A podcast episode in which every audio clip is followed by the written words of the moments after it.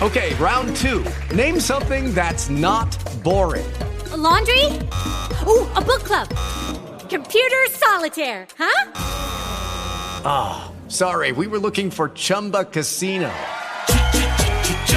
That's right. ChumbaCasino.com has over 100 casino style games. Join today and play for free for your chance to redeem some serious prizes. ChumbaCasino.com. No purchase necessary. Full prohibited by law. 18 plus terms and conditions apply. See website for details.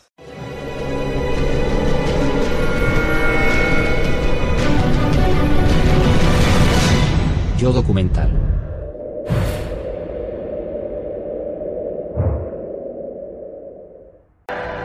Adolf Hitler ha sido descrito muchas veces como un personaje grotesco de pecho cóncavo, piernas como palillos, hombros caídos, cuerpo fofo y dientes marrones y podridos.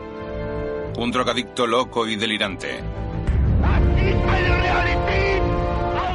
Pero Adolf Hitler aseguraba ser uno de los hombres más duros que Alemania había visto en décadas. Poseedor además de la gran autoridad típica de los líderes germanos.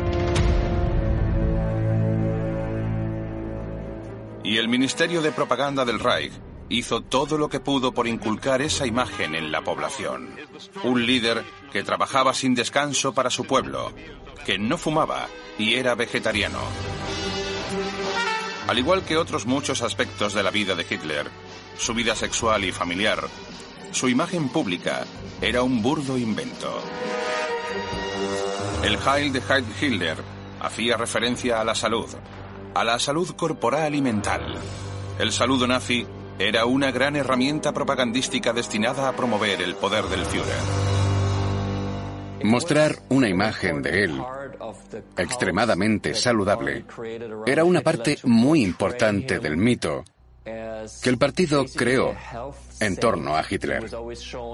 Todo el mundo sabía que el Führer no bebía alcohol, no comía carne, paseaba diario con su perra, respiraba el aire limpio de las montañas. Aquella imagen pública glorificada ocultaba el profundo narcisismo de Hitler y sus numerosas dolencias. Adolecía de irritaciones cutáneas, problemas de estómago y flatulencias explosivas. Según los informes médicos del ejército estadounidense, Hitler tomó regularmente 82 medicamentos mientras estuvo en el poder. Cuando su médico, Theodor Morell, le dijo que iba a escribir su historial, Hitler, desconcertado por las drogas, le dijo que nunca había estado enfermo, por lo que no había nada que escribir. Cuando se acercaba el final, Hitler no era capaz de entender lo que estaba pasando. Mientras la enfermedad terminal arrasaba con su trémulo cuerpo, su embriagado cerebro no lograba procesar la magnitud del daño que él y su partido habían infligido al mundo.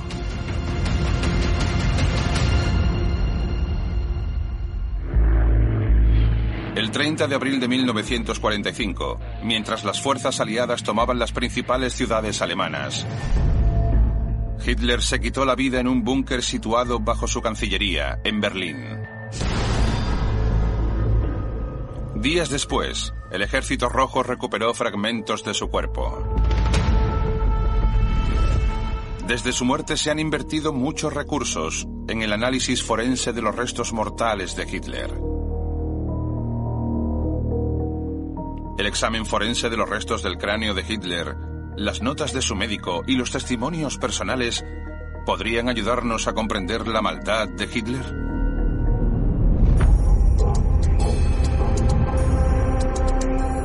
En 2017 las autoridades rusas permitieron que un equipo de investigadores examinara lo que quedaba de Hitler. Sus dientes indicaban que había muerto por envenenamiento con cianuro y confirmaron que era vegetariano. Hitler murió a los 56 años y solo conservaba cinco piezas de su dentadura original. Historiadores e investigadores llevan años analizando la salud mental de Hitler. Para examinar su salud física se han basado en las declaraciones de personas de su círculo, de sus médicos y en los restos de su cuerpo calcinado. Aparte de los dientes podridos, Hitler parecía predestinado a no gozar de buena salud.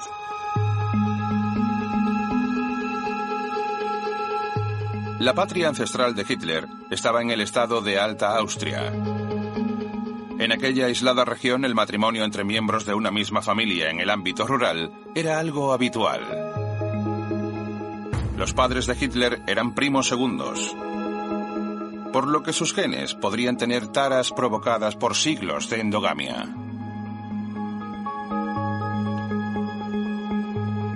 Esas circunstancias también pudieron haber influido en la vida de su madre, ya que sus tres primeros hijos no sobrevivieron. Qué alivio debió sentir cuando el 20 de abril de 1889 el recién nacido Adolf sobrevivió. Clara adoraba a Adolf y entre ellos se creó un estrecho vínculo. Pero el muchacho era propenso a los estallidos de violencia y le consideraban un vago. Un profesor de su escuela secundaria guardaba un mal recuerdo del joven alumno. Decía que era terco y arrogante, que se negaba a escuchar consejos de nadie y que exigía de sus compañeros un servilismo sin reservas.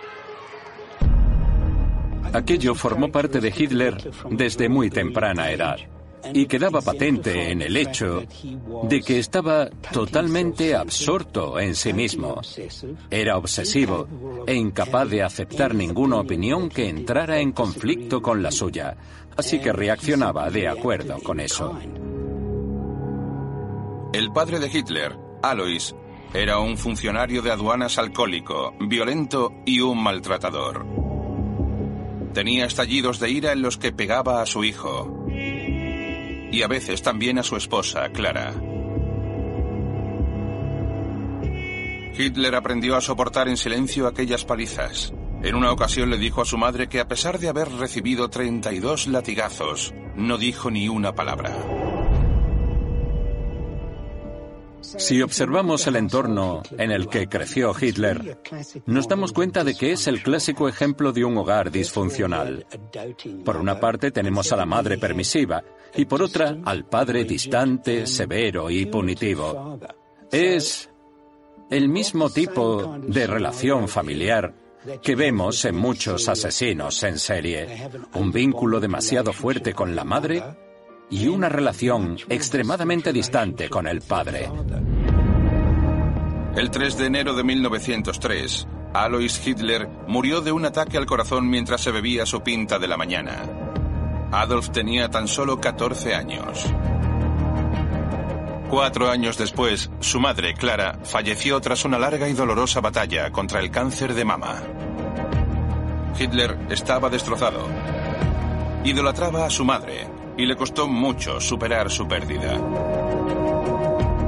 A su madre le diagnosticaron el cáncer cuando él tenía 17 años y le resultó devastador. El médico de la familia, que era judío y se llamaba Edward Bloch, dijo que nunca había visto a nadie pasarlo tan mal como a Hitler en el funeral de su madre. Al haberse quedado huérfano, Hitler decidió irse a Viena con su amigo de la infancia, August Kubitschek. Hitler soñaba con ser artista. Solicitó en dos ocasiones la entrada en la Academia de Bellas Artes, pero lo rechazaron. Aquello acabó de hundirle.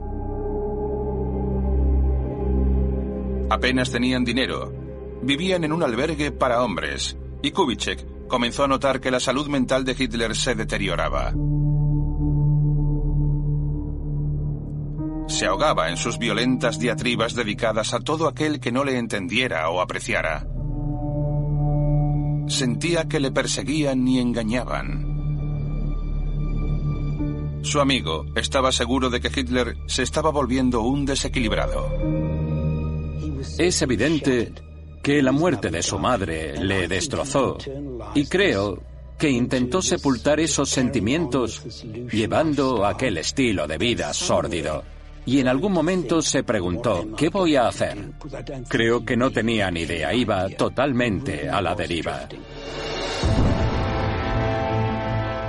En aquella época su salud física estaba a punto de sufrir algún que otro varapalo.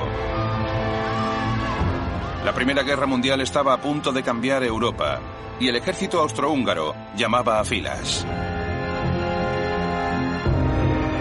Cuando Hitler fue al examen médico, le dijeron que no era apto para ir al frente. Aquella debió ser la primera señal de que algo no iba bien. Los tribunales médicos militares son famosos por su dureza. Con ellos no hay excusas que valgan. Y ha habido casos en los que han considerado que alguien al que le faltaba una pierna era apto para entrar en combate. A Hitler le dijeron que no era apto y se dijo, o dijo él, que fue por motivos respiratorios. Pero eso no tiene sentido. Hitler nunca tuvo problemas pulmonares. Mi teoría es que el motivo por el que le rechazaron fue que detectaron sus defectos congénitos. Y eso era algo que no querían en su ejército.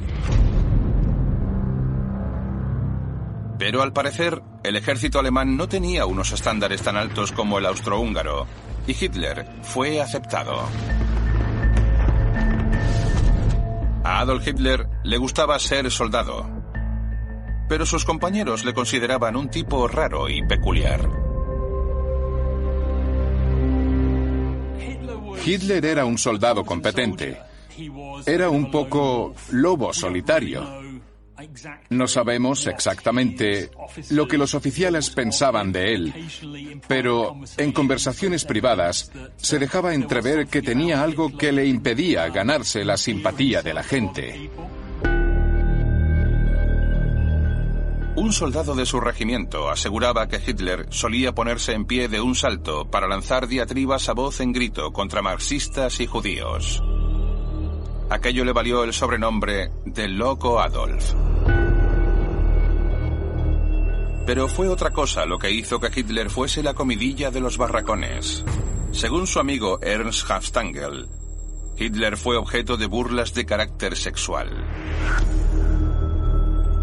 Los camaradas que le habían visto en las duchas habían notado que sus genitales estaban anormalmente infradesarrollados. Siempre hubo rumores al respecto. Todo empezó cuando iba de picnic con amigos, porque cuando orinaba detrás de un árbol, siempre se notaba que goteaba después. Cuando iba a un examen médico, nunca dejaba que le quitaran la camiseta, ni que le examinaran el abdomen o la zona pélvica. Todo eso hizo que la gente de su entorno empezara a pensar que le pasaba algo. Y resulta que era así. El patólogo soviético que examinó los restos calcinados de Hitler al final de la Segunda Guerra Mundial declaró haber encontrado solo un testículo. Algunos historiadores echaron por tierra aquel informe, argumentando que no era más que un intento de los rusos de retratar a Hitler como un deforme sexual. Pero puede que dijeran la verdad.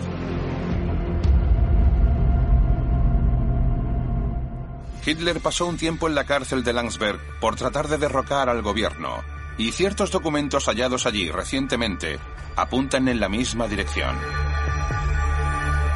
El patólogo ruso estaba en lo cierto. Hitler solo tenía un testículo. A Hitler lo enviaron a la cárcel de Landsberg tras el Putsch de Múnich e igual que cualquier otro recluso, fue examinado por el médico de la cárcel. El doctor anotó su peso, altura, todo. Dijo que estaba bastante sano, pero que le faltaba el testículo derecho. La explicación más plausible es que tuviera espina bífida oculta, una patología relacionada con irregularidades en el aparato genital. A Hitler le faltaba un testículo. Esa anomalía recibe el nombre de criptorquidia. Tenía criptorquidia en el testículo derecho, que es un defecto congénito. Y también tenía hipospadias, un orificio en la punta del pene que provoca un goteo ocasional. Los secretos de Hitler fueron descubiertos, pero permanecieron ocultos como testigos silenciosos hasta que salieron a la luz los informes médicos de Landsberg. ¿Es posible que esa deformidad tenga algo que ver con la brutalidad del régimen de Hitler? Eso es lo que creía el psicoanalista estadounidense Henry Murray. Durante la guerra, Murray participó en un proyecto del gobierno estadounidense encargado de investigar a Hitler desde un punto de vista psicológico. Su conclusión fue que Hitler compensaba la inseguridad que le causaban sus genitales con alardes de fuerza bruta e implacable dominación y con su afán por conquistar el mundo. Esas anomalías pueden afectar considerablemente a cualquiera, y eso fue lo que le pasó a Hitler. Nunca se le vio en traje de baño ni permitió que ningún médico le examinara el abdomen o le viera sin camiseta, y es muy probable que también le afectara en contextos más íntimos. Las diferencias entre Hitler y los líderes aliados eran palpables. A Winston Churchill le encantaba nadar. Y a Roosevelt, a pesar de su discapacidad, le daban mucho más igual sus taras físicas que al paranoico Adolf.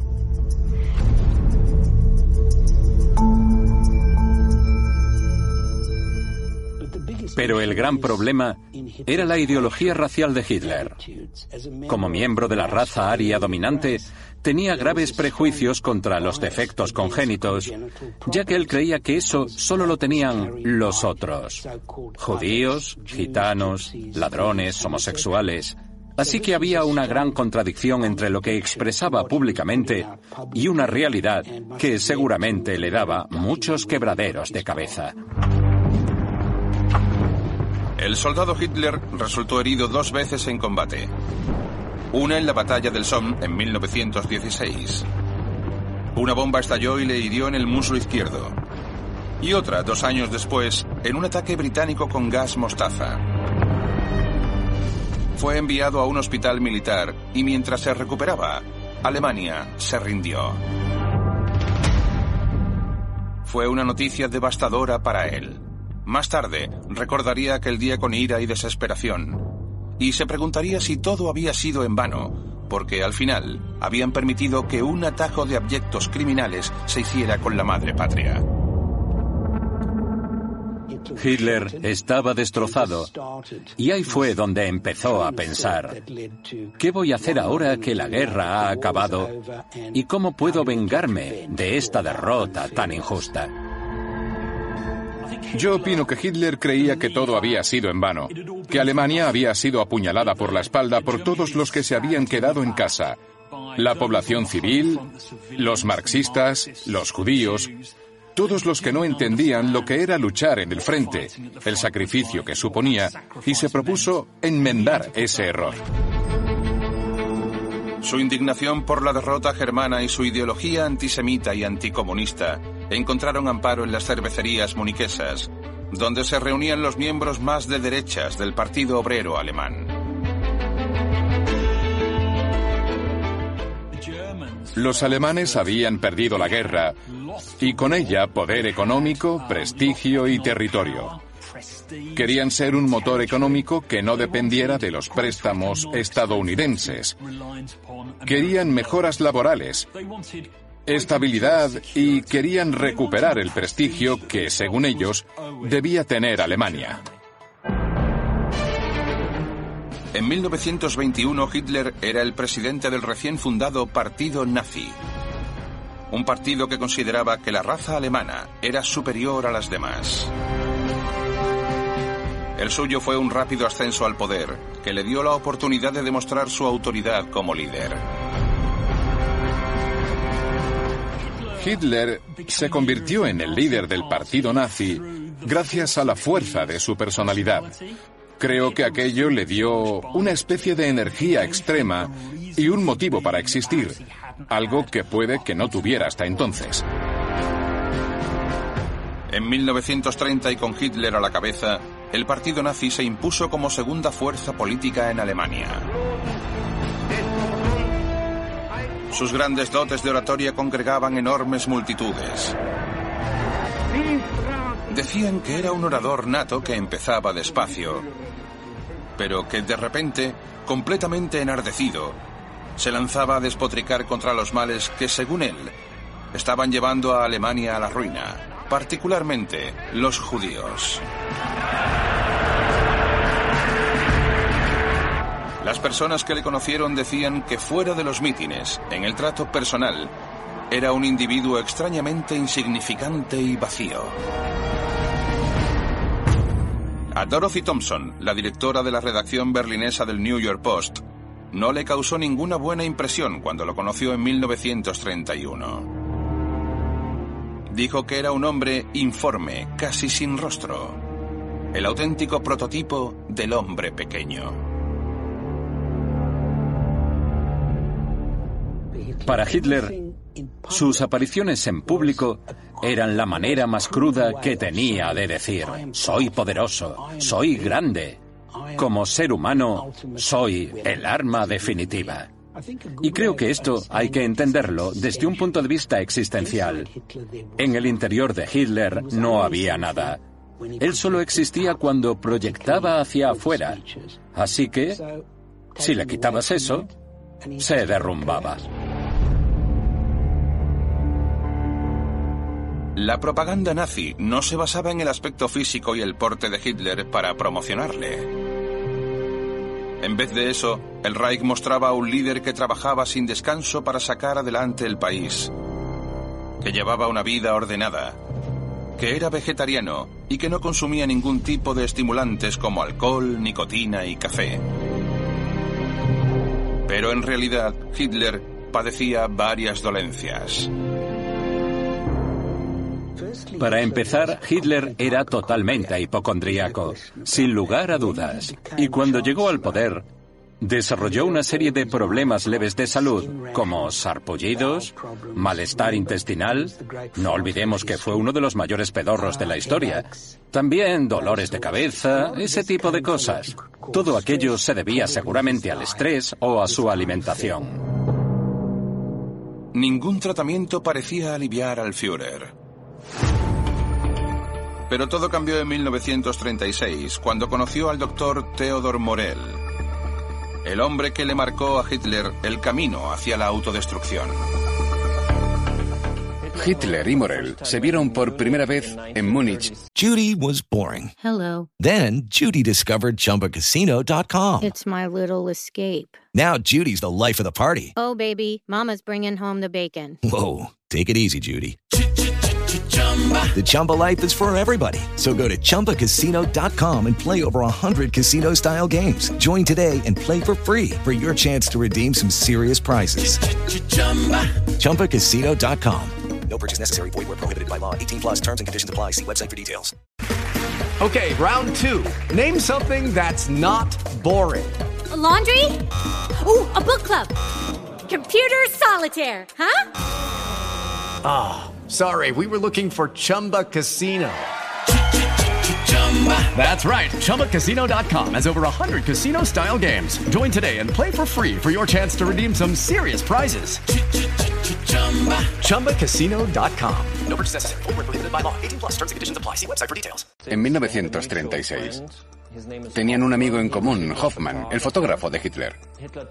Hitler le contó a Morell que tenía dolores de estómago que ningún médico lograba aliviar. Y Morell le ofreció un tratamiento bastante poco ortodoxo. Morell aseguraba que los problemas estomacales de Hitler se debían a que su aparato intestinal estaba completamente exhausto. Le prescribió un tratamiento de vitaminas y probióticos que hizo que Hitler se sintiera mejor rápidamente. Ese fue el comienzo de su relación con el doctor Morell. Una relación que duró nueve años y que acabó pocos días antes de que Hitler se suicidara. Hitler confiaba totalmente en Morell. No iba a ningún sitio ni hacía nada sin él.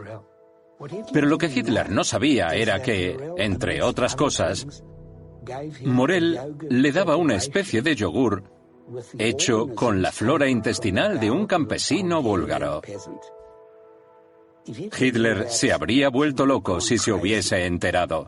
Esa fue la base sobre la que se cimentó su relación con Morel, que en realidad no era más que un charlatán.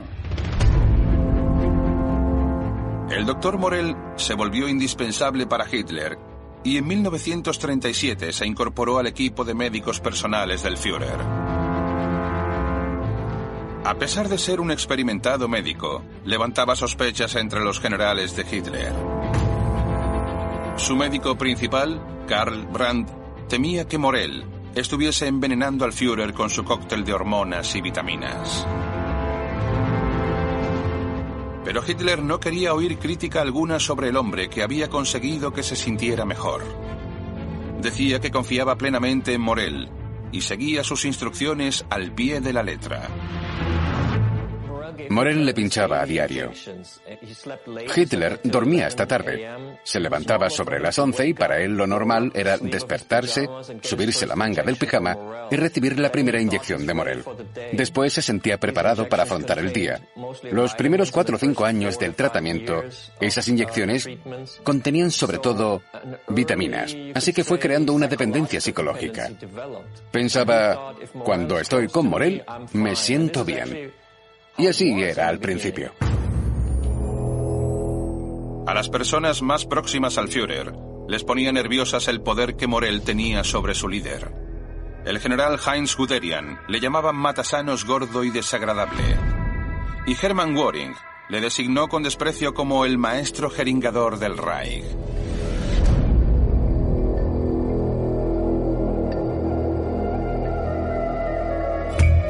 En 1943, cuando las cosas comenzaron a ir mal en el frente, la salud de Hitler empezó a deteriorarse. Al dolor abdominal se le asumaron cefaleas, la visión doble, los mareos y el tinnitus. La secretaria de Hitler, Traudel Junge, declaró que Hitler había desarrollado una gran dependencia hacia Morel. Decía que el doctor acudía todos los días en persona para administrarle su inyección milagrosa. Que ya contenía ciertas sustancias extremadamente inquietantes. Morel le daba más de 90 medicamentos distintos y aproximadamente una decena de ellos eran drogas duras. El favorito de Hitler era el oicodal, un opiáceo que provocaba euforia. Sigue comercializándose hoy en día bajo el nombre de oxicodona. Es la droga culpable de la crisis de los opiáceos que azota a Estados Unidos y otros países. Hitler recibía su oxicodona, su oicodal, por vía intravenosa y en grandes dosis, por lo que el efecto era mucho mayor que el que tiene el típico junkie que se inyecta heroína. Sabiendo esto, no nos sorprende que Hitler confiara ciegamente en su médico. Pero el doctor Morel estaba probando decenas de nuevos fármacos con él, entre los que se incluían sustancias extraídas de intestinos de animales macho y anfetaminas. La novia de Hitler, Eva Braun, también se benefició del interminable suministro de medicamentos de Morel.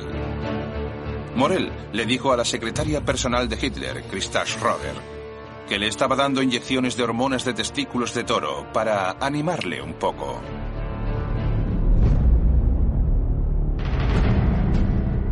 Consumir tantas drogas a diario, obviamente, reduce la libido. El ministro de Armamento, Albert Speer, cuestionó los métodos del doctor Morel y la influencia que tenía sobre el Führer. Llegó a comentar que las inyecciones cada vez eran más frecuentes. Hitler estaba bajo el hechizo del doctor Morel. Creía firmemente en la valía de su médico y no permitía que nadie le criticara. Lo que Speer describía era la típica relación entre un yonki y su camello. No hay duda de que en el tiempo en el que estuvo en el poder, Hitler estuvo gravemente enfermo.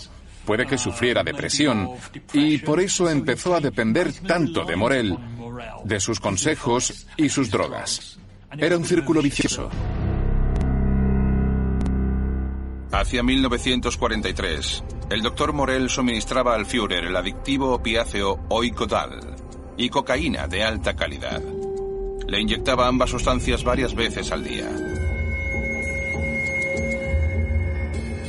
Abruma darse cuenta de que Hitler tomaba decisiones todos los días que afectaban a decenas de miles de soldados, estando constantemente drogado. A partir de 1943, Hitler se convirtió en un despojo humano. Los efectos secundarios de todos esos fármacos que Morel le daba comenzaron a notarse al final de la guerra. Hitler temblaba, tenía la piel amarillenta, perdía el hilo mientras hablaba. No estaba bien para nada. ¿Morel enganchó a Hitler a las drogas? ¿O era una simple marioneta a merced de las órdenes de un Führer adicto? Los servicios secretos británicos abortaron su plan para asesinar a Hitler cuando se percataron de que Morel ya lo estaba haciendo por ellos. Una persona drogada no es consciente de la realidad que la rodea. Y si eres el líder de un país en guerra, debes ser muy consciente de la realidad. No puedes vivir en un mundo de color. Eso solo te lleva a tomar terribles decisiones. Así que les parecía estupendo que Hitler siguiera el frente en ese estado. Hitler comenzó a mostrar síntomas que apuntaban a un grave problema de salud. Su mano izquierda temblaba muy a menudo.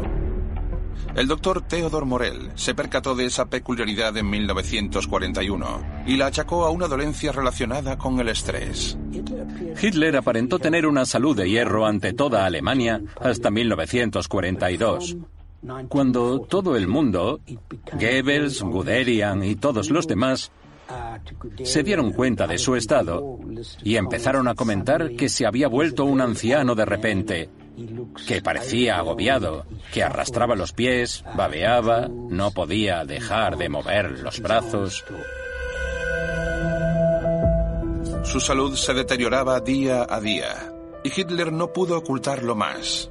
Sufría Parkinson, un desorden neurológico degenerativo para el que no hay cura. Lo que estaban viendo era ya el recrudecimiento del Parkinson. Y eso explicaba algunos rasgos de su comportamiento. Antes siempre iba extremadamente aseado, pero a medida que la enfermedad fue empeorando, empezaron a verle con manchas de comida en la camisa, y cuando se subía a un escenario no era capaz de sentarse en la silla, tenían que acercársela.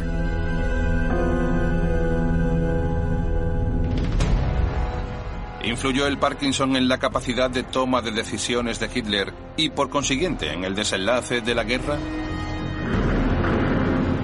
Eso es lo que creen algunos neurólogos, que cuestionan las temerarias decisiones que tomó el Führer cuando el Parkinson tomó el control de su cuerpo.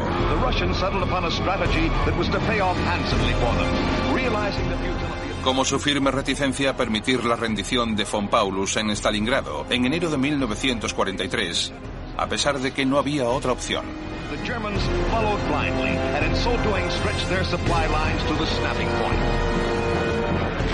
O su incapacidad para defender Normandía en 1944, o para llevar a cabo retiradas tácticas en el frente oriental, errores que provocaron millones de bajas en sus propias filas. También es probable que su adicción a las drogas, que no dejó de empeorar, le impidiera pensar con claridad. Hitler tomaba drogas duras con mucha regularidad. Su forma de consumirlas se volvió brutal. Como tomaba cocaína, que es un potente excitante, también tomaba oxicodona, que, al ser un opiáceo, le ayudaba a bajar. Tomaba lo que en la calle hoy en día se conoce como speedball. Sobre el 20 de julio de 1944, la derrota de Alemania comenzó a hacerse patente. Y algunos militares conspiraron para matar al dictador. En una reunión celebrada en la guarida del Lobo, uno de los cuarteles de Hitler en Polonia, El coronel Klaus von Stauffenberg colocó un maletín con una bomba bajo la mesa cerca del Führer. Cuando estalló, la pata de la mesa protegió a Hitler, evitándole heridas graves. El atentado se saldó con cuatro muertos y trece heridos. Morel corrió al lugar de los hechos para atender a Hitler y empezó a extraerle trozos de cristal y madera del cuerpo. Hitler debía reunirse con Mussolini más tarde ese mismo día y convenció al doctor para que le diera algo que le ayudara a soportar el dolor. Las heridas que tenía eran muy dolorosas. Morel le suministró una dosis de oicodal, uno de los opiáceos más potentes que existen, y Hitler pudo reunirse con el líder italiano. Cuando Mussolini llegó en tren a la guarida del lobo, obviamente ya le habían informado del atentado. Así que cuando vio a Hitler en el andén, que no sentía nada gracias a los opiáceos, le dijo, es un milagro. Eres un superhombre. Aquí estás, saludándome y reuniéndote conmigo, cuando hace un par de horas has estado a punto de morir. Se sabe que se intentó matar a Hitler al menos en 42 ocasiones entre los años 30 y el fin de la guerra. El hecho de sobrevivir a todos esos atentados reforzó su idea de que era una especie de superhombre, el elegido para liderar a Alemania en su lucha por la supervivencia y que nada podría con él. Para él, era una confirmación de su grandeza. Hitler sobrevivió a ese atentado por pura suerte pero el delirio de sentirse protegido por una especie de poder superior sumado a su incontrolado consumo de estupefacientes le pasaba factura.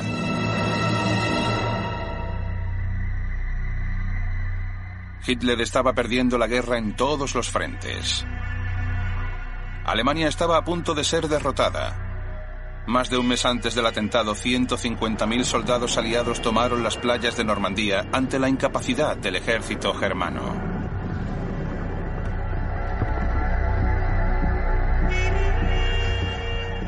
Seis meses después, el ejército rojo presenció por primera vez los horrores y la verdadera naturaleza del régimen nazi, cuando liberó el campo de concentración de Auschwitz.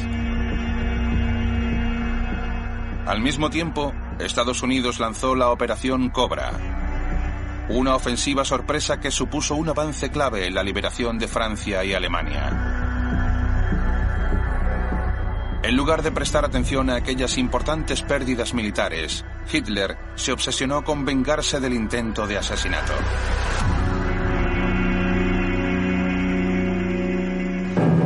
Adolf Hitler, who had survived a bomb planted by one of his own officers. Estaba tan paranoico que dijo a sus generales que exterminaría ese nido de víboras de una vez por todas. Y así fue.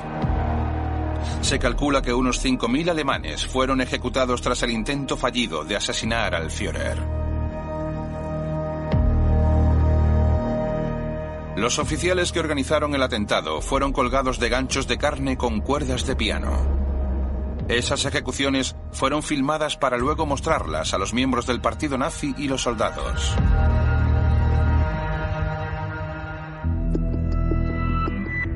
En reuniones posteriores del ejército a esas ejecuciones en masa, Hitler mostraba una actitud alegre y optimista.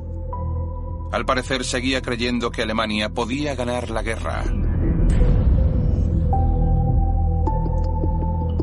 Pero eran las inyecciones de opiáceos, anfetaminas y cocaína las que le daban una confianza ilusoria en poder dar la vuelta a lo que ya era una derrota segura. Tras el atentado, el consumo de Hitler se disparó.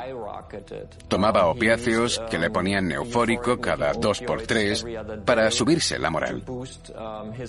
Consumía mucha cocaína, más de 50 dosis desde principios de agosto hasta septiembre de 1944. Desde el intento de asesinato, el Führer no pasó ni un día sobrio. En la primavera de 1945, el ejército rojo se aproximaba a Berlín. Hitler, con 55 años y el pelo cano, se trasladó al Führerbunker en enero. e insistió en que Morel le acompañara. Aquel búnker era bastante pequeño. Los únicos que tenían una habitación propia eran Hitler y Morel, que seguían teniendo una relación muy estrecha. Pero eso cambió en el transcurso de los meses que pasaron allí. Seguramente porque Morel se quedó sin drogas. Los británicos bombardearon la planta farmacéutica donde se fabricaba el oicodal. Y cada vez era más difícil conseguir las drogas que ansiaba el Führer. En 1945, Hitler ya no tenía ni opiáceos, ni cocaína, ni metanfetaminas. En su diario, Morel describe cómo dos de sus ayudantes recorrieron Berlín en moto, de farmacia en farmacia, buscando los fármacos que quería Hitler. Pero ya no quedaba nada en las farmacias. Hitler estaba enfermo y sufría síndrome de abstinencia de varias sustancias.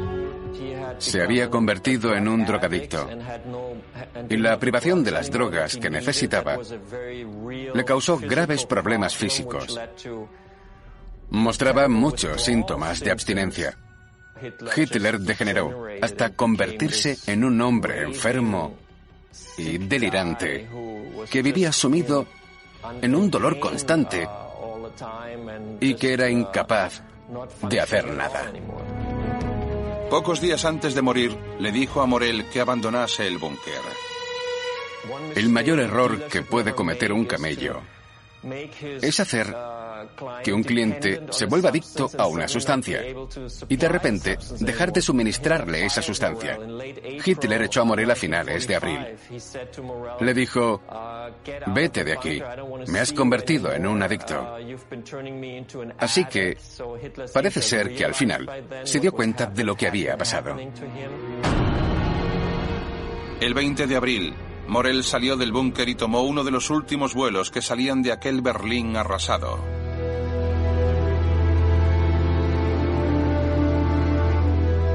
El líder del Estado alemán no era más que una sombra de sí mismo. En esas últimas semanas, llevó a cabo un proceso de autodestrucción total. Se volvió muy agresivo con todos los que le rodeaban y también consigo mismo. Empezó a autolesionarse, haciéndose heridas en la piel con pinzas y se convirtió en una persona muy infeliz, muy enferma y horrible. Puede que ese fuese el Hitler real que salió a la luz. El 28 de abril de 1945, Hitler se casó con Eva Braun en el búnker.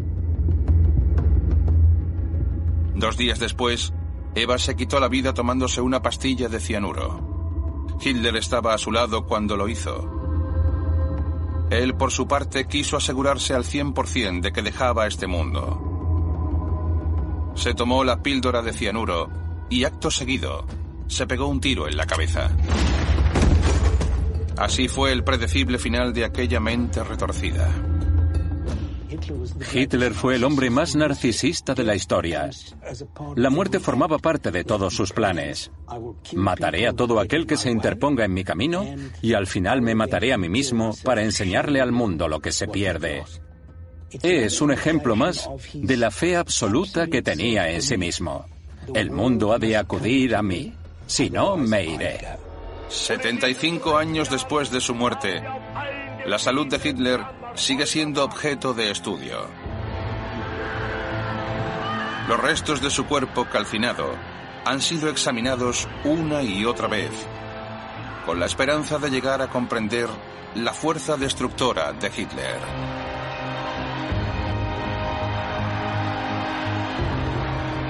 Los patólogos han tratado de entender la intensidad de su personalidad usando los métodos más avanzados de investigación del comportamiento. Los genetistas han buscado indicios de su infamia en su herencia genética. Los doctores han indagado en sus informes médicos. Algunos aportan información sobre su salud física, pero no sobre la mental. Puede que nunca tengamos las herramientas necesarias para entender la maldad de Hitler, pero lo que el Führer nos confirma es que ese tipo de maldad existe en el ser humano.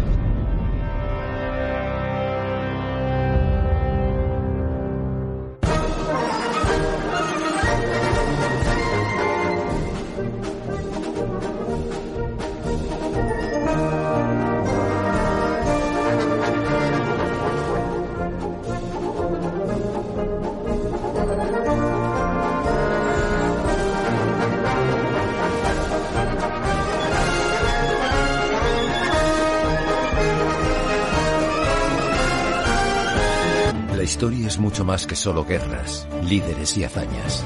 Es también lo que nos define. Está llena de historias, de aciertos y de avances, pero también está llena de horrores, de injusticia y de dolor.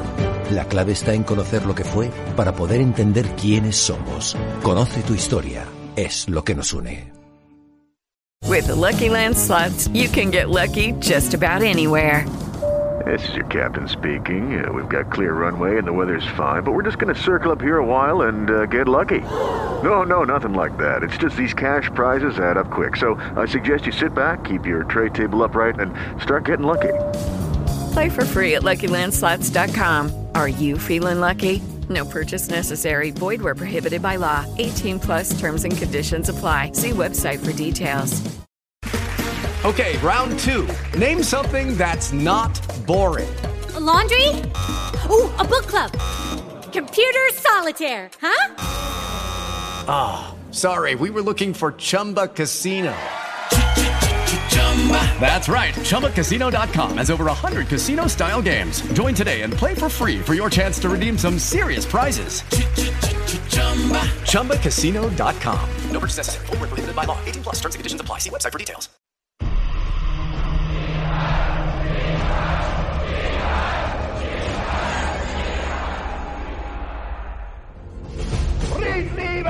Und aber auch tapferes und ihr Adolf Hitler presumía de haber tenido una infancia de ensueño. Si observamos el entorno en el que creció Hitler, vemos que es el ejemplo clásico de un hogar disfuncional.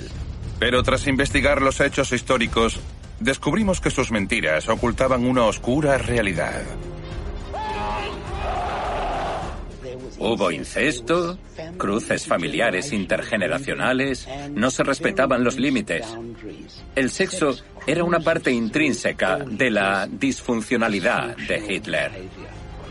Una familia desgarrada por la infidelidad, los malos tratos y la violencia. Y una infancia que dio lugar a un monstruo. El poder era esencial en todo lo que hizo Hitler. La vida sexual secreta de Hitler. Asuntos familiares.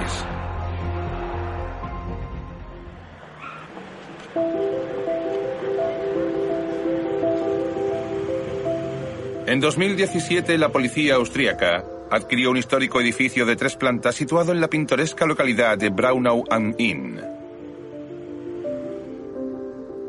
Su plan era convertirlo en una comisaría, para evitar que siguieran acudiendo grupos de neonazis trastornados, ya que aquí fue donde el 20 de abril de 1889 nació Adolf Hitler.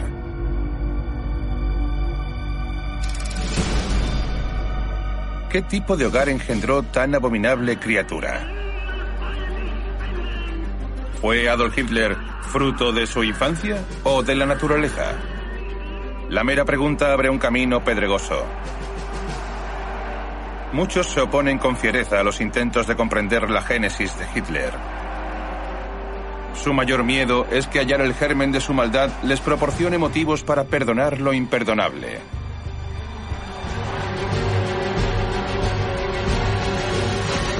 Otros creen que entender la psique de Hitler es extremadamente importante. Podría llegar otro Hitler al poder. Nunca se sabe. Por eso, cuando se trata del mayor crimen de la humanidad, es decir, el holocausto, hay que hacer todo lo posible para entender quién lo perpetró.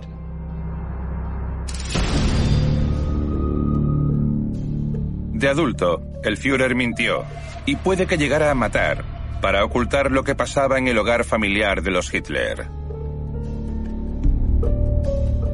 Pero lo que vivió bajo la influencia de una madre dependiente que le consentía y un padre violento corrompió su forma de ver el mundo e infectó su deseo sexual durante toda su vida.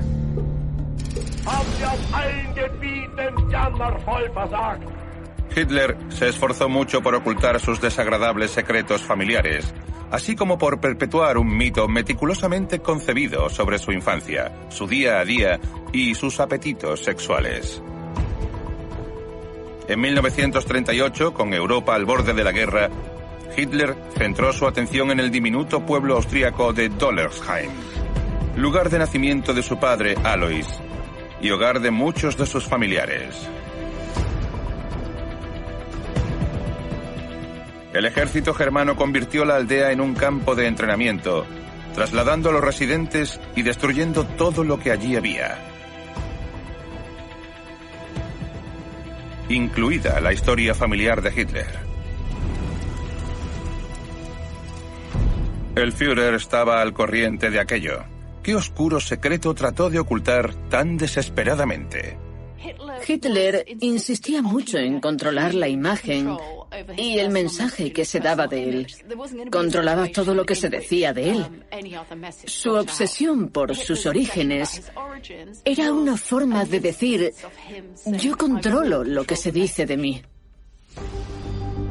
se han hallado indicios de la sórdida historia personal de Hitler en archivos, testimonios e informes militares. Pero como en todos los depravados episodios de su vida, no siempre es fácil distinguir la verdad entre las mentiras y la desinformación. Aún así, algunos hechos son irrefutables. La familia de Hitler provenía de una región de Austria llamada Waldviertel, Justo después de que Hitler se convirtiera en el canciller, un periodista visitó la zona para escribir un artículo sobre el nuevo líder de Alemania. Escribió que la región de Waldviertel era tan endogámica que había pueblos enteros habitados únicamente por primos y primos segundos, y que la familia de Hitler no era una excepción. No había duda, por tanto, de que Hitler era fruto de la endogamia. Su madre, Clara, y su padre, Alois, estaban tan estrechamente emparentados que el obispo católico local determinó que sus lazos de sangre les impedían casarse. Los padres de Hitler tuvieron que pedir una dispensa papal para poder contraer matrimonio. Aunque nadie sabe a ciencia cierta qué grado de parentesco les unía, la historia oficial nazi dice que el padre de Alois y el tío abuelo de Clara eran la misma persona. Antes de emprender una nueva etapa juntos como marido y mujer, Alois, de 48 años, llamaba a la veinteañera Clara sobrina y ella le llamaba a él tío. El contacto sexual entre miembros de la familia era algo normal para los Hitler y ya de adulto, Adolf mantuvo viva esa tradición familiar. No podemos saber con exactitud cuál era la relación de parentesco entre Clara Poltzel y Alois Hitler, porque no se conoce la identidad del padre de Alois. La madre de Alois, María Schickel-Gruber, le tuvo en 1837. No estaba casada y el nombre del padre no figura en el certificado de nacimiento. Cuando ya su hijo tenía cinco años, María se casó con Johann Georg Hitler. Tras la muerte de su padrastro, Alois Schickel-Gruber, tomó su apellido cambiando la forma en la que se escribía de Hitler a Hitler. La gente olvida que el apellido Hitler surgió de forma accidental. Debía haber sido Schickel-Gruber. Imaginaos a todos los soldados de las SS diciendo Heil Schickel-Gruber. No pega nada. A pesar de que se modificaron los registros oficiales para que Johann Georg figurara como padre de Alois, muchos historiadores creen que fue una tapadera. Es posible que Johann Georg accediera a casarse con María para proteger la reputación de su hermano Johann Nepomuk Hitler, que estaba casado, pero era el padre biológico de Alois. y Johann Nepomuk era el abuelo de Clara Poltzel. Eso significaba que los padres de Hitler eran tío y sobrina, o primos lejanos. Pero había otra posibilidad. La que atormentó al Führer durante toda su vida. Nada más llegar al poder, Adolf Hitler usó la Gestapo para investigar la historia de su familia. Lo que estaba en juego era evidente. Si no se aclaraban las dudas sobre su linaje paterno, el Führer no podía asegurar que él cumpliera aquello que le pedía a todo ciudadano alemán de bien. Una herencia genética pura y aria. Y había un posible secreto familiar que le aterrorizaba más que nada en el mundo. Corría el rumor de que Alois Schickelgruber no era hijo de ninguno de los hermanos Hitler. Se decía que después de dar a luz, María recibió ayuda económica de una familia para la que había estado trabajando en Graz. Esa familia era judía. De ser cierta esa historia, el padre del hijo de María, Alois, podría haber sido el hijo de 19 años de la familia. Eso habría significado que Hitler era un cuarto judío. ¿Era eso lo que intentaba ocultar tan desesperadamente? La idea de que Hitler podría tener ancestros judíos es la teoría más controvertida sobre su ascendencia. Se discute mucho sobre la posibilidad de que tuviera ancestros judíos, pero creo que lo más probable es que no fuese así. Tenía motivos de peso para querer borrar de la historia su pasado familiar, porque iba totalmente en contra de lo que él promulgaba con su ideología nazi. Hubo incesto, cruces familiares intergeneracionales. Todo eso contradecía la imagen que Hitler quería dar de Alemania y de sí mismo. Habría sido una vergüenza. Hitler sabía que en su familia había muchos problemas congénitos. Algunos parientes suyos nacieron con deficiencias mentales y nadie podía enterarse de eso. En 2010, el periodista de investigación Jean-Paul Malders y el historiador Mark Vermeeren recogieron ADN de los parientes vivos de Hitler para poner fin a esa explosiva controversia de una vez por todas. Los resultados mostraron que Hitler tenía un fragmento de ADN conocido como haplogrupo N1B1, muy común entre los judíos askenazi y sefardíes. Los investigadores dijeron que eso no significaba necesariamente que el abuelo de Hitler fuese judío, sino que el Führer simplemente no era tan nario como pretendía. Los nazis estaban obsesionados con los orígenes. Judy was boring. Hello. Then Judy discovered ChumbaCasino.com. It's my little escape. Now Judy's the life of the party. Oh, baby, Mama's bringing home the bacon. Whoa, take it easy, Judy. The Chumba life is for everybody. So go to ChumbaCasino.com and play over 100 casino style games. Join today and play for free for your chance to redeem some serious prizes. ChumbaCasino.com. No purchase necessary. Void where prohibited by law. 18 plus terms and conditions apply. See website for details. Era algo muy, muy importante para ellos. Se consideraban miembros de una raza superior. Así que era un régimen muy obsesionado con el linaje y la pureza de la sangre. De ahí la preocupación de Hitler por sus orígenes familiares y su inseguridad con respecto a esos orígenes. Las draconianas y antisemitas leyes de Nuremberg, aprobadas en 1935, provocaron que millones de personas que no pudieron demostrar tener un linaje ario fuesen enviadas a campos de concentración y asesinadas. Hitler estaba desesperado por demostrar su pureza.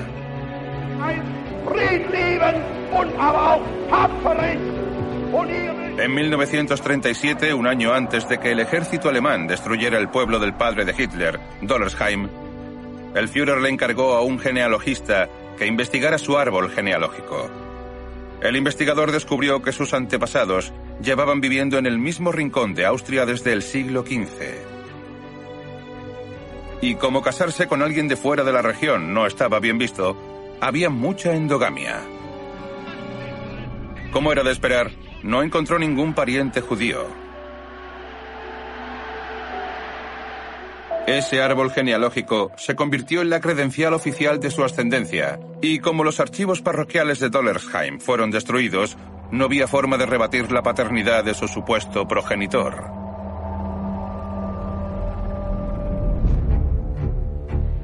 Alois Hitler era un funcionario austríaco mujeriego y alcohólico. Se casó tres veces y engendró al menos nueve hijos. Cuatro de ellos fueron concebidos fuera del matrimonio. La primera esposa de Alois era mucho mayor que él, Anna Glasl-Horer, quien le ofreció una generosa dote y mejoró su estatus social. Estando casado con ella, dejó embarazada a una criada de 19 años llamada Franziska Matzelberger, que dio a luz a su primer hijo, Alois Jr. Al mismo tiempo, mantenía relaciones sexuales con su nieta de 16 años, Clara Poltzel, que cuidaba a su esposa moribunda. Tras la muerte de su esposa Ana en 1883, Alois se casó con Francisca, que estaba a punto de dar a luz de nuevo. La hermanastra de Hitler, Angela, nació tres meses después. La muerte de Francisca en 1884 le dio vía libre para casarse con su sobrina Clara, cosa que hizo al año siguiente.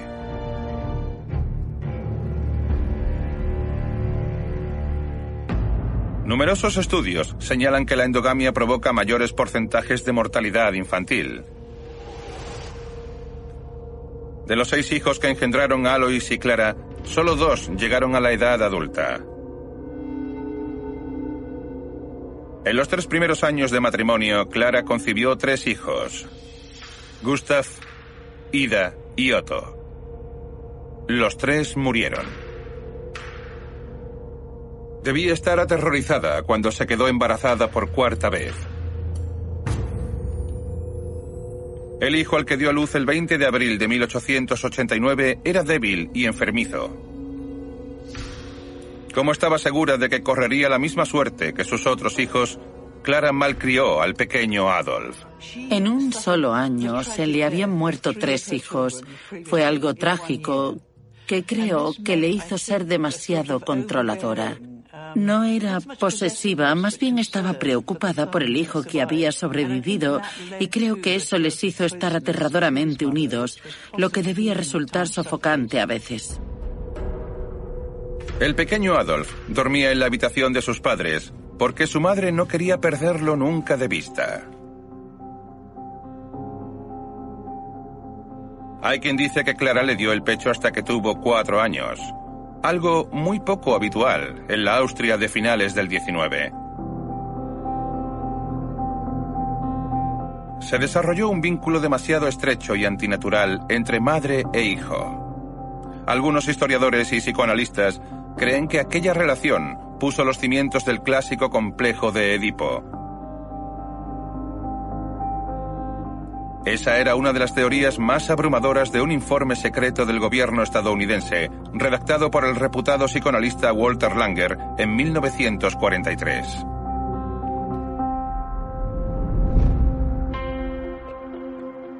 Era un informe exhaustivo, que basándose en más de mil páginas de entrevistas con algunos de los confidentes y personas más cercanas a Hitler, arrojaba un funesto diagnóstico.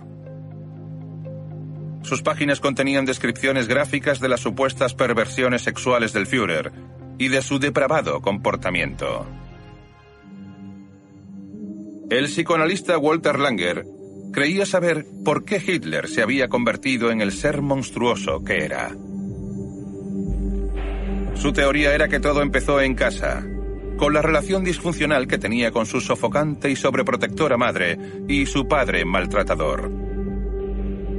Su enfoque fue muy criticado porque llevó a cabo un diagnóstico sin tener contacto directo con el sujeto.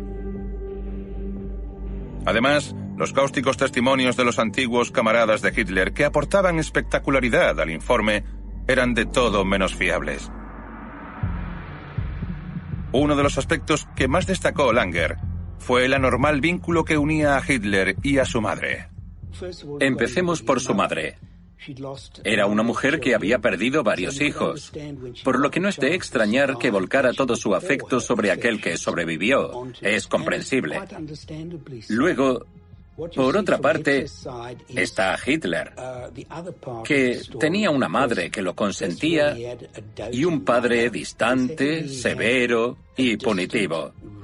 Es un contraste muy marcado en el que no te queda más remedio que compensar lo que te falta del padre con la madre. Y eso fue lo que hizo Hitler. Es el mismo tipo de relación familiar que vemos en muchos asesinos en serie.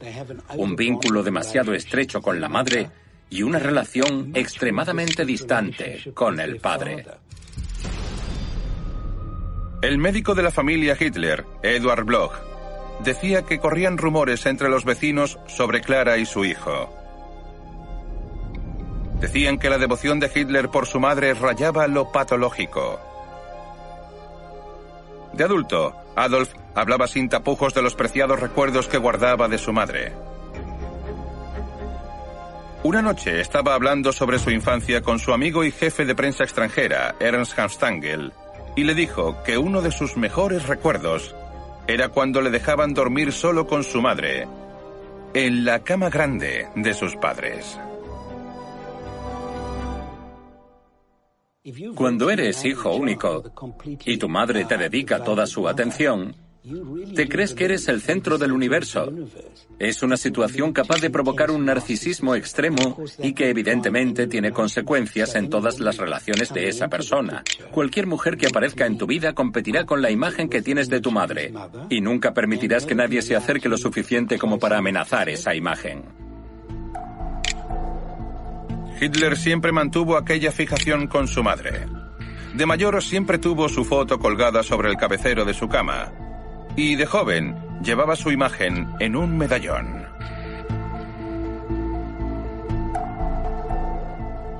La madre de Hitler tuvo muchísima importancia en su vida.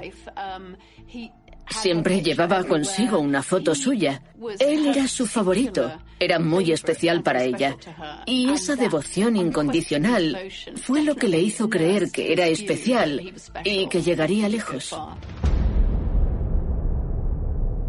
Mientras Clara Hitler malcriaba y asfixiaba a su hijo bajo un manto de afecto maternal, Alois hizo justo lo contrario.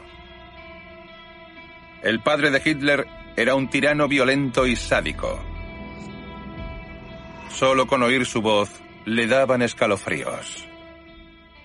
Adolf fue víctima de malos tratos continuados, cuando no diarios. Aparentemente era su padre quien le maltrataba desde que era muy pequeño. Alois les azotaba a él y a su hermano con una especie de látigo. El joven Hitler reaccionó poniéndose una coraza. No se permitía ni llorar. En un determinado momento, el hermano de Adolf, Alois Jr., reveló la oscura realidad sobre lo que pasaba en el hogar familiar de los Hitler. Su familia vivía con el miedo constante de sufrir una de las explosiones de ira de Alois. Aquel hombre pegaba a sus hijos hasta dejarles inconscientes. Y en sus momentos más bajos llegó a maltratar también a Clara. Para llamar a su hijo no decía su nombre.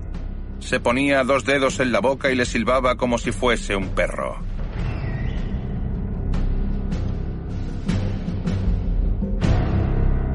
A su madre le aterrorizaba que le hiciera daño a su querido hijo. Hablando con su secretaria, Krista Schroeder, Hitler mencionó alguna vez los episodios violentos de su niñez. Le dijo que nunca quiso a su padre porque tenía un temperamento horrible y le azotaba. Clara temía que Alois llegara a causarle algún daño mayor a su hijo. El maltrato físico o emocional provoca lo que se denomina heridas narcisistas. Son heridas que dañan extremadamente a los hijos, pero que también dan lugar a un enfado extremo que deriva en una ira narcisista. Y esa ira se With Lucky you can get lucky just about anywhere. This is your captain speaking. Uh, we've got clear runway and the weather's fine, but we're just going to circle up here a while and uh, get lucky. No, no, nothing like that. It's just these cash prizes add up quick. So I suggest you sit back, keep your tray table upright, and start getting lucky.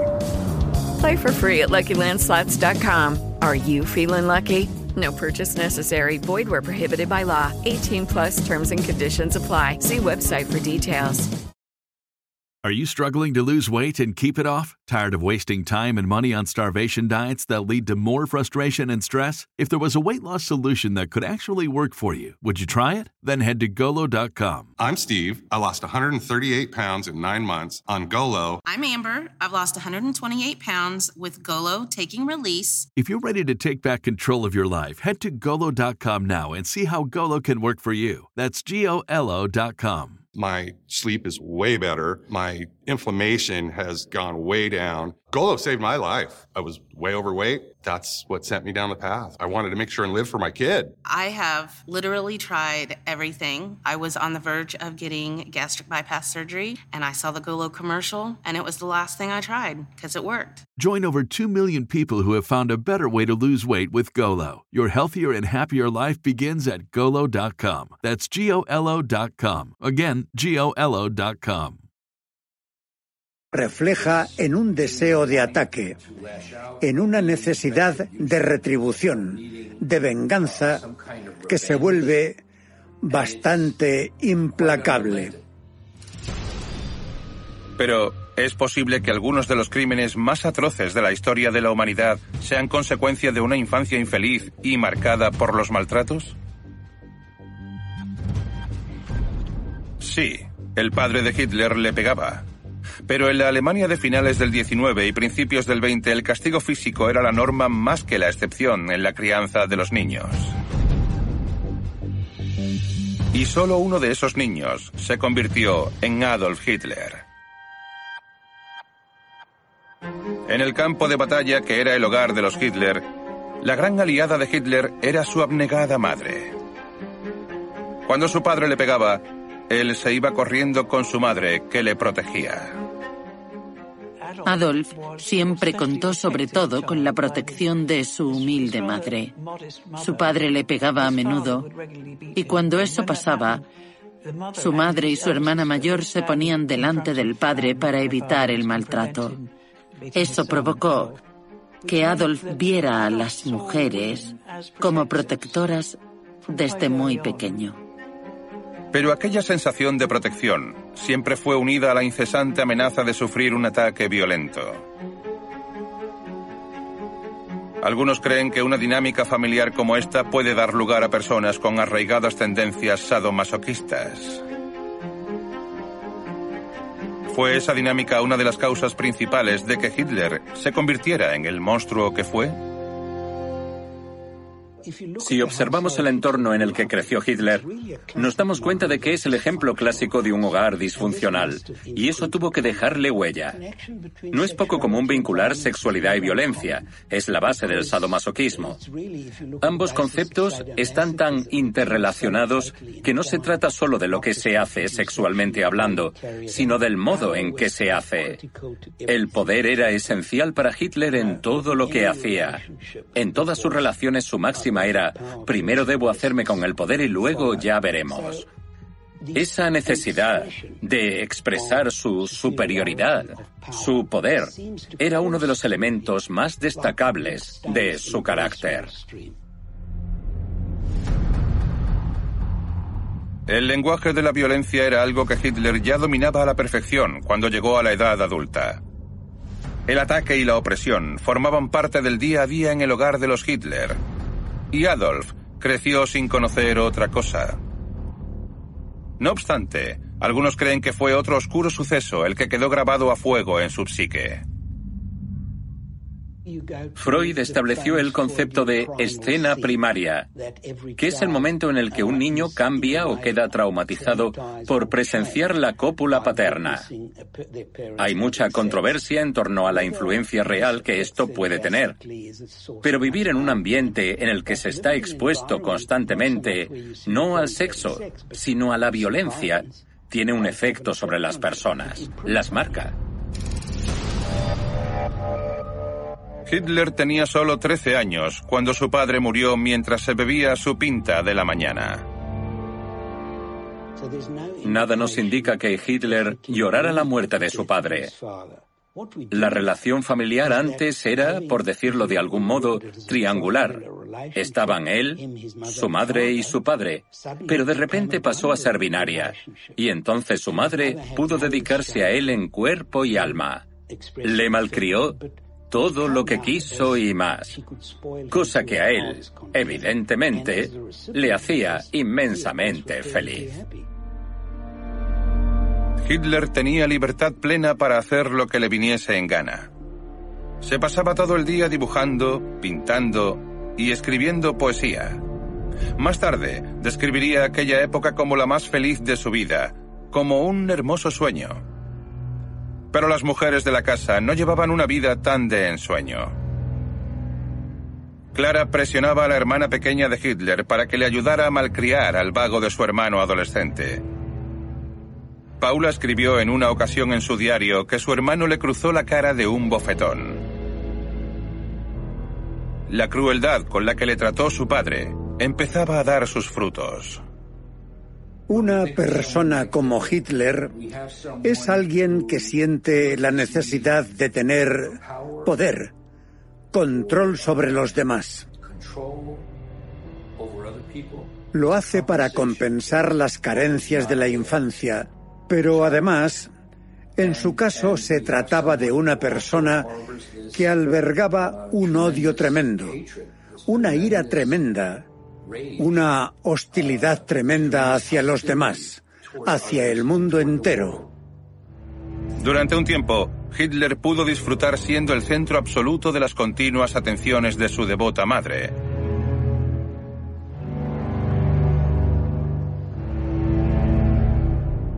Esa etapa resultó ser tan perjudicial para su psique como los malos tratos de su padre. Un narcisista es alguien que está totalmente obsesionado consigo mismo y que considera que todos los que le rodean deben hacerle sentir mejor o ser castigados por no hacerlo. En otras palabras, un narcisista es un psicópata que aún no ha sido arrestado porque el narcisismo te hace racionalizar y justificar todo tipo de comportamiento. El catalizador que le haría dar el paso del narcisismo a la psicopatía estaba a punto de entrar en escena. En 1907, solo cuatro años tras la muerte de su marido el maltratador, y siendo Hitler aún un impresionable joven de 18 años, a Clara le diagnosticaron un cáncer de mama terminal. Nada más enterarse, Adolf se fue a toda prisa a Linz desde Viena donde vivía con su amigo de la infancia, August Kubitschek. Clara murió el 21 de diciembre de 1907. Tenía 47 años. La noche antes de morir le hizo llegar a August el siguiente mensaje. Sé un buen amigo para Adolf, porque no tiene a nadie más. Quedó destrozado tras la muerte de su madre. El médico de la familia, que era judío, dijo que nunca había visto a nadie pasarlo tan mal como Hitler en el funeral de su madre. Ella falleció y él se quedó allí con ella. No podía dejarla marchar. Permaneció con ella y la dibujó porque en esa época se consideraba un artista. No podía dejarla marchar. Hitler decía que la de su madre fue la mayor pérdida que sufrió en su vida. Hitler estaba consternado por la muerte de su madre, Clara. Ver morir a la única persona que te quiere en el mundo es traumático. Siempre recordaría el dolor extremo que le causó su muerte. Psicológicamente fue un golpe tremendo a una edad bastante temprana. ¿Qué habría pensado la madre de Hitler del inexorable avance hacia el poder del pequeño y débil niño que ella trajo al mundo? Cuando fue nombrado canciller, su tía le dijo a un periodista que Clara siempre quiso que su hijo fuese un hombre ambicioso que destacara entre los demás. Y así fue, de eso no hay duda. Pero cuesta creer que su amantísima madre viera con buenos ojos la violencia y la miseria en la que sumió a millones de personas. Sus padres estaban muertos, y muchos creen que las cicatrices psicológicas que le dejaron impidieran que Adolf Hitler llegara a desarrollarse plenamente a nivel psicológico y sexual. Pero el psicoanalista estadounidense Walter Langer va un paso más allá. Él asegura que la relación disfuncional con sus padres fue lo que dio origen a sus opiniones políticas y a sus sentimientos de abandono y traición. Cuando luchó en la Primera Guerra Mundial, la rendición de la Triple Alianza le dejó devastado. Culpó a los austrohúngaros de la derrota. Adolf estaba convencido de que la decadente estirpe de los Habsburgo había traicionado a Alemania. Hitler no llamaba a Alemania simplemente patria, como hacía la mayoría. Para él era la madre patria.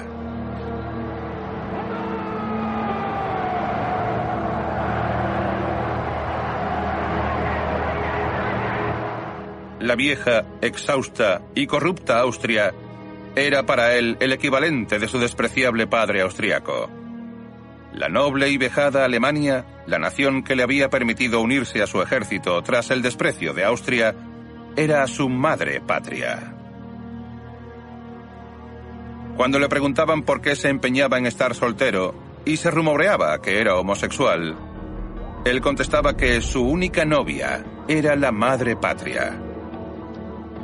Una respuesta muy reveladora. Creo que la mitología nacionalista tuvo mucho que ver, pero también creo que fue culpa de ese narcisismo delirante y exacerbado que sufría Hitler. La mayoría de la gente se casa con una persona, pero él debía ir más allá, casándose con un país. También fue una jugada política, porque le daba carta blanca para hacer lo que quisiera. La muerte de su madre y la rendición de su país adoptivo hundieron a Hitler. Pero no tardó en llenar el vacío que Clara había dejado en su vida. Walter Langer identificó a una caterva de mujeres maduras a las que Hitler acudió en los primeros años de su carrera en busca de apoyo maternal y ayuda emocional. Are you struggling to lose weight and keep it off? Tired of wasting time and money on starvation diets that lead to more frustration and stress? If there was a weight loss solution that could actually work for you, would you try it? Then head to golo.com. I'm Steve. I lost 138 pounds in nine months on Golo. I'm Amber. I've lost 128 pounds with Golo. If you're ready to take back control of your life, head to golo.com now and see how Golo can work for you. That's golo.com. My sleep is way better. My inflammation has gone way down. Golo saved my life. I was way overweight. That's what sent me down the path. I wanted to make sure and live for my kid. I have literally tried everything. I was on the verge of getting gastric bypass surgery, and I saw the Golo commercial, and it was the last thing I tried because it worked. Join over 2 million people who found a better way to lose weight with Golo. Your healthier and happier life begins at golo.com. That's G O L O.com. Again, G O L O.com. Casualmente, todas esas madres sustitutas eran ricas y tenían contactos. Hitler tenía varias patrocinadoras, por así decirlo. Mujeres mayores, ricas, de clase alta. que le ayudaron y que debían considerarle un joven carismático. Se entendía bien con ellas. Sería aquella cercanía que tenía con su madre lo que hacía que se le diera también tratar con mujeres mayores. La más famosa de todas fue Hélène Bechstein. Su marido era el dueño de la fábrica de pianos Bechstein. Ella renovó su vestuario, le enseñó a comportarse en sociedad y le presentó a la clase alta de Baviera. Era su protegido, las tenía encandiladas.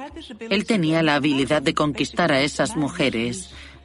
Para un hombre que había tenido una relación tan estrecha con su madre, era fácil hacer que esas mujeres quisieran adoptarle. Dada la gran diferencia de edad que había entre ellos, la gente creía que era una relación platónica. Pero Otto Strasser, un cabecilla nazi que tuvo una encarnizada pelea con Hitler, describía sus interacciones como anormalmente íntimas. Hitler se sentaba a sus pies y cerraba los ojos mientras ella le acariciaba el pelo y le llamaba al lobito. Bechstein les decía a sus amigos, ojalá fuese hijo mío. En su camino hacia el liderazgo vemos un patrón vital basado en desarrollar fuertes vínculos con mujeres mayores que él, como Bechstein y Wagner.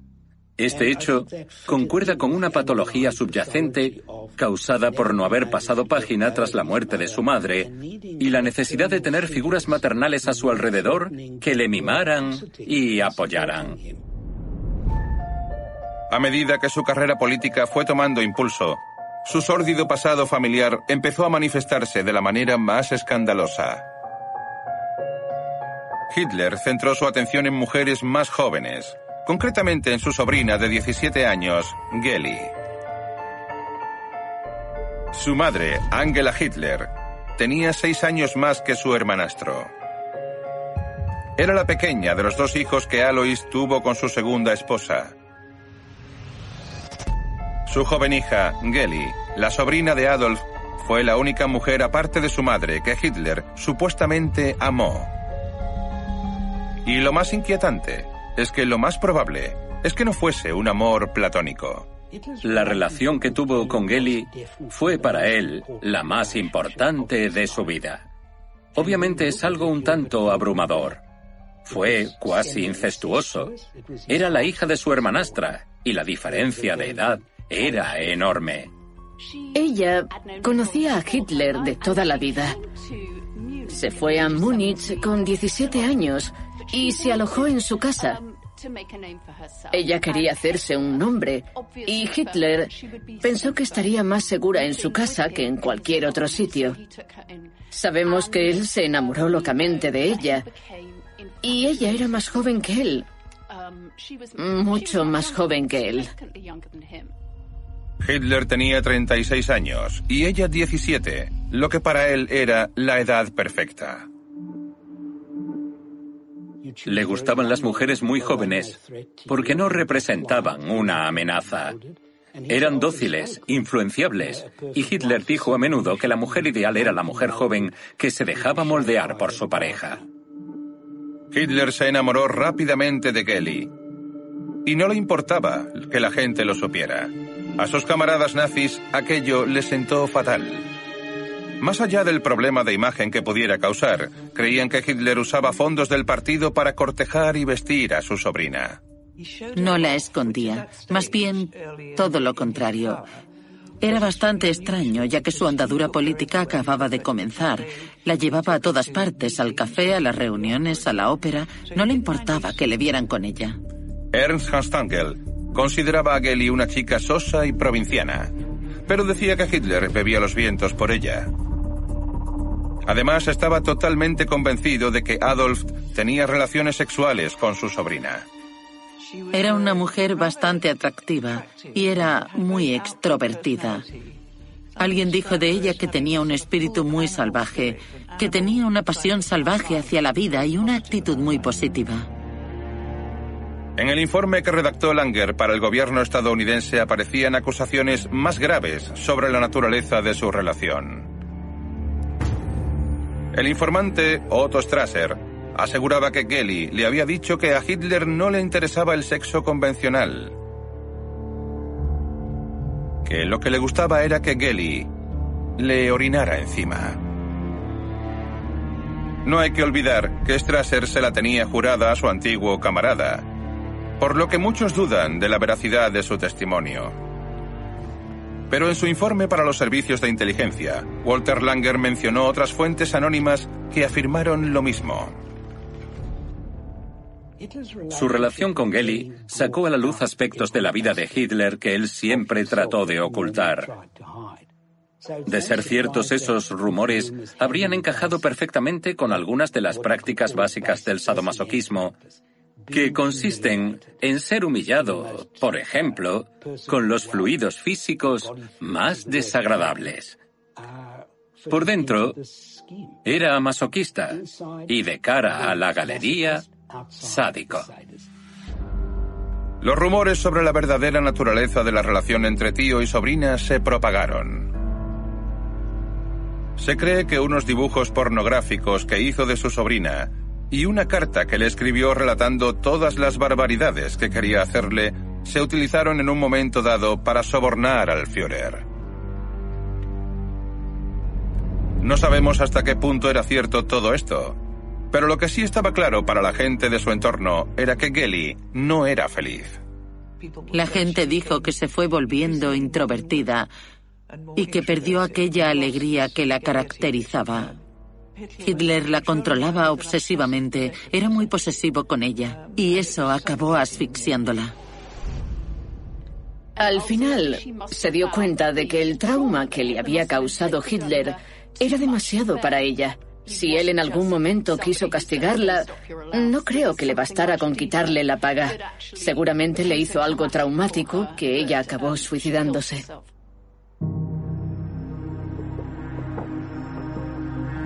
El 18 de septiembre de 1931, Gelly se suicidó con la pistola de Hitler en su apartamento. Tenía tan solo 23 años. Él quedó destrozado.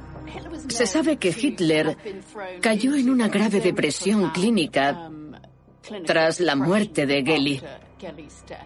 El shock le sumió en una depresión que, según dicen, duró dos años. Le afectó muchísimo.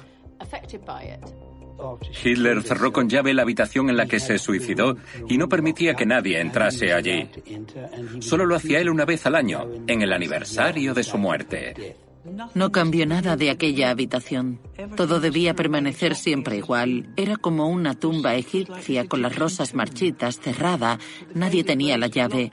Solo podía entrar él, que se pasaba horas allí sentado, igual que hizo con su madre cuando murió. Después de aquello, Hitler hizo todo lo posible para encubrir los sórdidos y trágicos detalles de su idilio con Geri Raubal.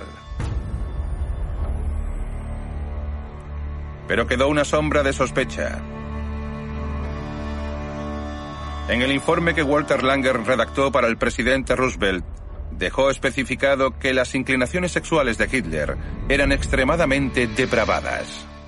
Creo que Langer dio en el clavo al decir que Hitler vivía ajeno al amor que se profesan los seres humanos normales, hecho que está directamente relacionado con un tema que se ha tratado mucho, el del vacío existencial de Hitler. Era incapaz de crear vínculos con nadie. Nunca sabremos a ciencia cierta hasta qué punto fueron culpables los padres de Hitler de que se convirtiera en un ser humano aborrecible. Pero un curioso suceso acaecido más adelante nos muestra los problemas que tuvo durante toda su vida para lidiar con sus sentimientos hacia sus padres. Aún después de haberse hecho con el poder y haber acumulado grandes riquezas, las tumbas de sus padres en Leonding seguían abandonadas.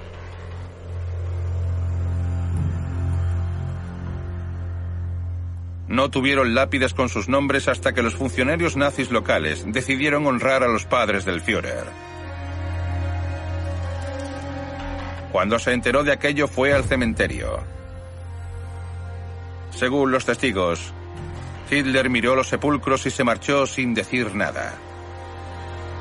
nunca más volvió a visitar sus tumbas. Puede que Hitler tuviese una infancia infernal y que su historia familiar estuviese corrompida por la depravación. Puede que eso fuese la causa de sus violentos e irracionales cambios de humor. También puede que avivara su paranoia y que le impidiera desarrollar una moral sana. Y es muy posible que se reflejara en sus depravadas inclinaciones sexuales.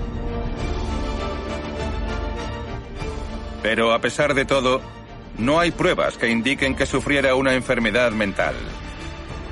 Sabía perfectamente lo que hacía.